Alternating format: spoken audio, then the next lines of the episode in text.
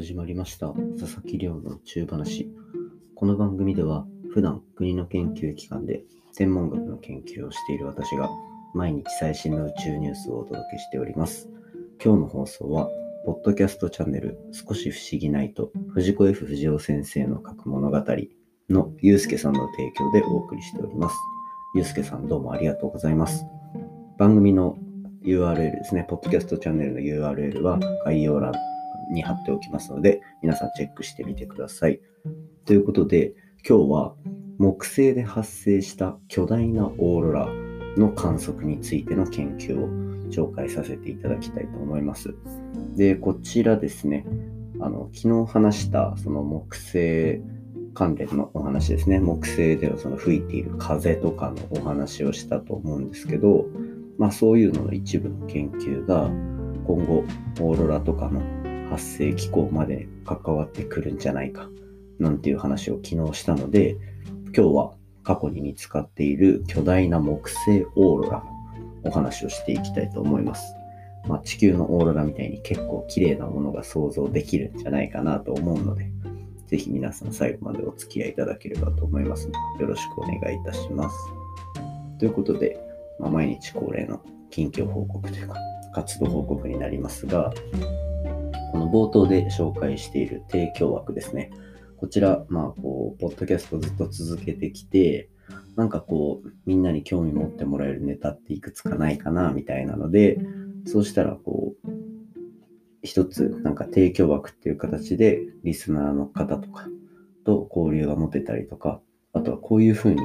ポッドキャストって、こう、マネタイズできる方法があるんだなっていうのを知ってもらって、なんかポッドキャストに参入してもらう人を増やす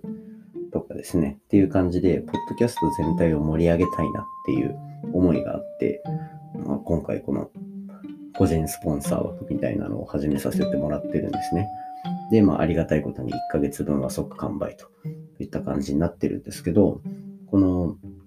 ポッドキャスト盛り上げる方法として、まあ、いくつか考えている中で、今日こう、なんか人に会った時に、のうちの一人の方が、こう、野鳥の研究をしていると。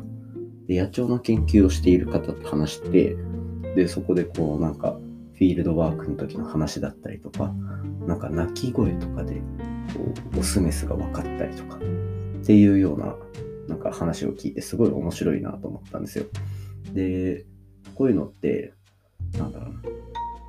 やっぱ直接そういう人にたまたま会って聞かないと分かんない話じゃないですか。で、そういうの聞けてすごい面白いと思ったので、その人に、ポッドキャストどうですか？みたいな 話をしたら結構興味を持ってくれてたようなんですよ。で、なんか個人的には、自分この番組で宇宙話という感じでやらせていただいてるのを、いろんなものに派生して、例えば今日お話しした方だったら野鳥話みたいな、っていう感じで、こう、いろんなジャンルで、なおかつ、こう、最新の研究内容っていうのを紹介してくれるチャンネルなんていうのを、こう、みんなで一緒に進めていけたら、これすごい面白いんじゃないかなって思ってて、やっぱ、なんか研究の世界の話ってあんま聞くことないじゃないですか。で、そういうのをまあ日常とプラスしてお届けできるようなこういうポッドキャストって、なんかすごい貴重な場だなと思って。で、なので今後自分的には野鳥とかそういうのだけじゃなくて、本当そういう生命系だったり、医療だったりとか、そういうとこまでどんどん伸ばしていって、こう、科学系で、あの、ここの軍団聞いといたら、大体の科学わかるぞみたいな、っていう、みんなで一つの軍団みたいなのを作ってたらすごい面白いななんて思ってるんですよね。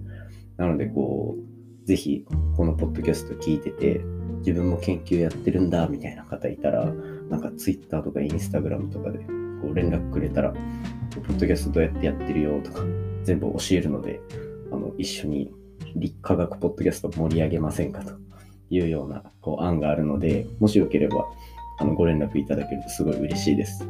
で、身の回りにこういう人いるよっていう話とかもね、どんどんしてくれたら嬉しいので、皆さん、こう、ポッドキャストを盛り上げるために一緒に頑張っていきませんかという感じです。ぜひ連絡ください。よろしくお願いします。概要欄にこうリンクとか貼っておくので、チェックしてみてください。ということで、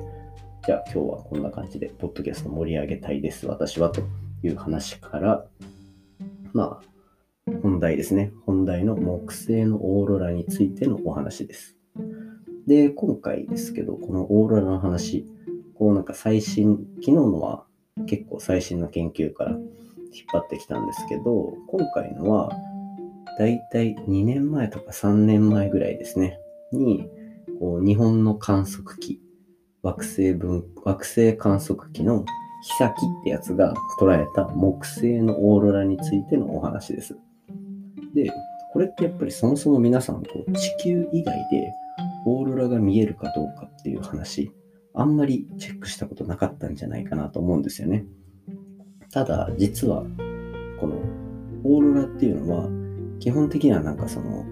星の周りにあるガスとか、そういうものの相互作用っていう言い方はちょっと難しいですね。なんかそのガスとか、あとは星が持ってる磁場ですね。あの地球でいうと南極から北極みたいな感じでつながってるあの磁力線みたいなやつです。コンパスが反応するあれですね。あれとかの、あれとかがこうお互いに刺激し合うことで、ある種こう電気みたいなのを作り出すんですよ。で、そういうのを作り出したなんか副産物みたいな感じで明るい光を輝かせると言ったのが、まあ、オーロラの簡単な説明になるんですけど、そういうのが、ま、木星でも見つかると。で、今回この木星を発見した時に、こうじゃあこの木星のオーロラっていうのがどうやってできてるのか。で、今回見つけたオーロラがどれぐらいの規模なのか。みたいなところっていうのをまあ研究してあげた内容になります。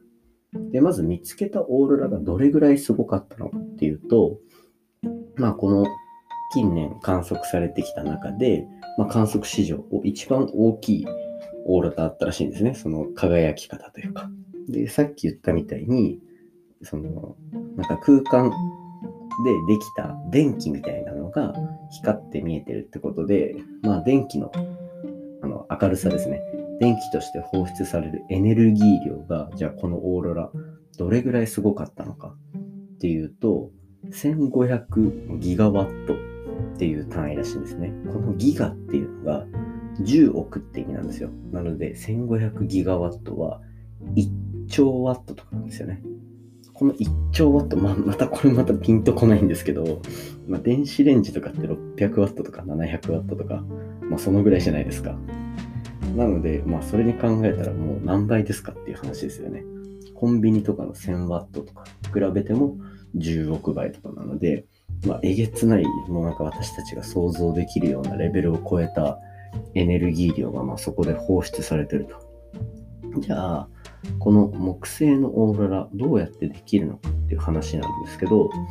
このオーロラのでき方ですね。これは結構こういろんなものが関わっていて、まず一つは太陽ですね。太陽が爆発を起こしたりすると、まあ、その爆発の勢いで風みたいなのが宇宙空間をこう吹き惑うわけですね。なので、この太陽が作る風ですね。で、プラス、あと、木星の周りに、まあ、昨日とか一昨日とか、こう、木星の周りのこう衛星の話したと思うんですけど、木星に回っている衛星の一つ、イオと呼ばれる星が火山を持っていて、この火山っていうのがもう本当に太陽系で一番大きい規模の火山であるみたいな研究結果も出ているんですよ。で、その火山が出す、まあ、ガスですね。火山灰みたいなガスと、今言ったのは太陽、そして近くの衛星のガス。で、プラスして木星が持っている磁場ですね。木星の磁場っていうのも、もう、えっと、地球に比べたら本当に10倍以上大きいような磁場のを持っているので、まあ、その3つっていうのが、こう宇宙空間でガチャガチャと混ざり合い、ぶつかり合い、エネルギーがいろいろ渡されて、まあ、光をバチッと輝かせてると。いう感じで、こう今回、この研究ではですね、木星のオーロラを見つけた、そのオーロラすごい大きかったよっていうだけの話ではなくて、他の人工衛星のデータいろいろ使って、こうやって太陽と、あとは近くの衛星の、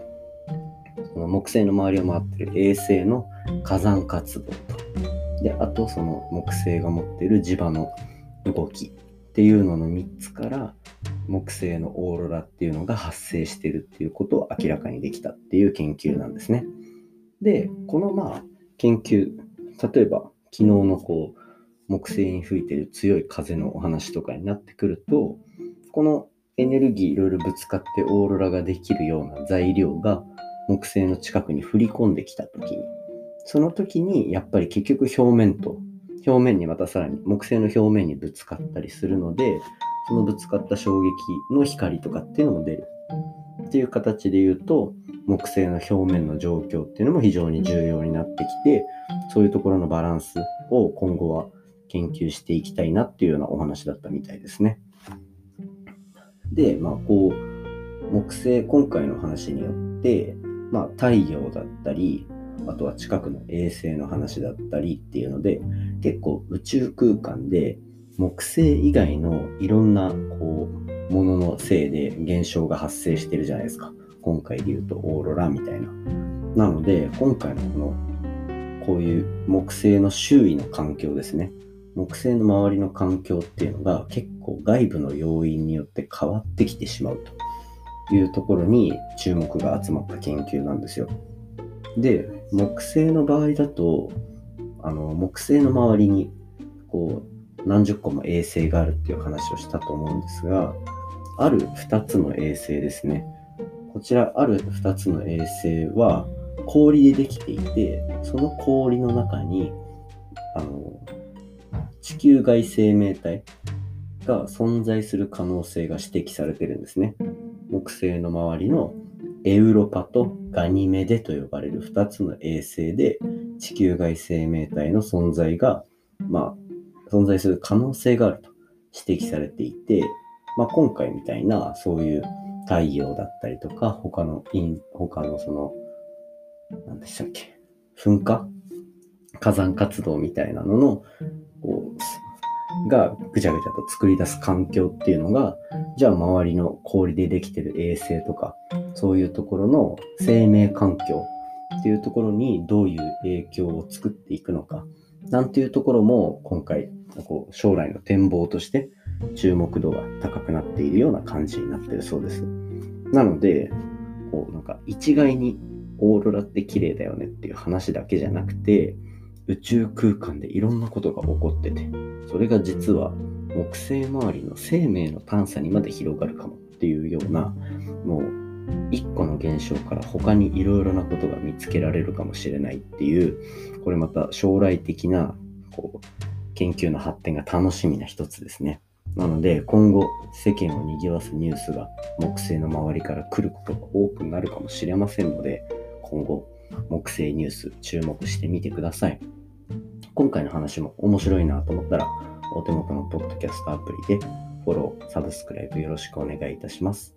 番組の感想や宇宙に関する質問については、Twitter で募集しております。ハッシュタグ宇宙話、宇宙が漢字で話がひらがなになっておりますので、じゃんじゃんつぶやいていただけると嬉しいです。それでは今日はこのぐらいで終わりにしておきましょう。また明日お会いしましょう。さようなら。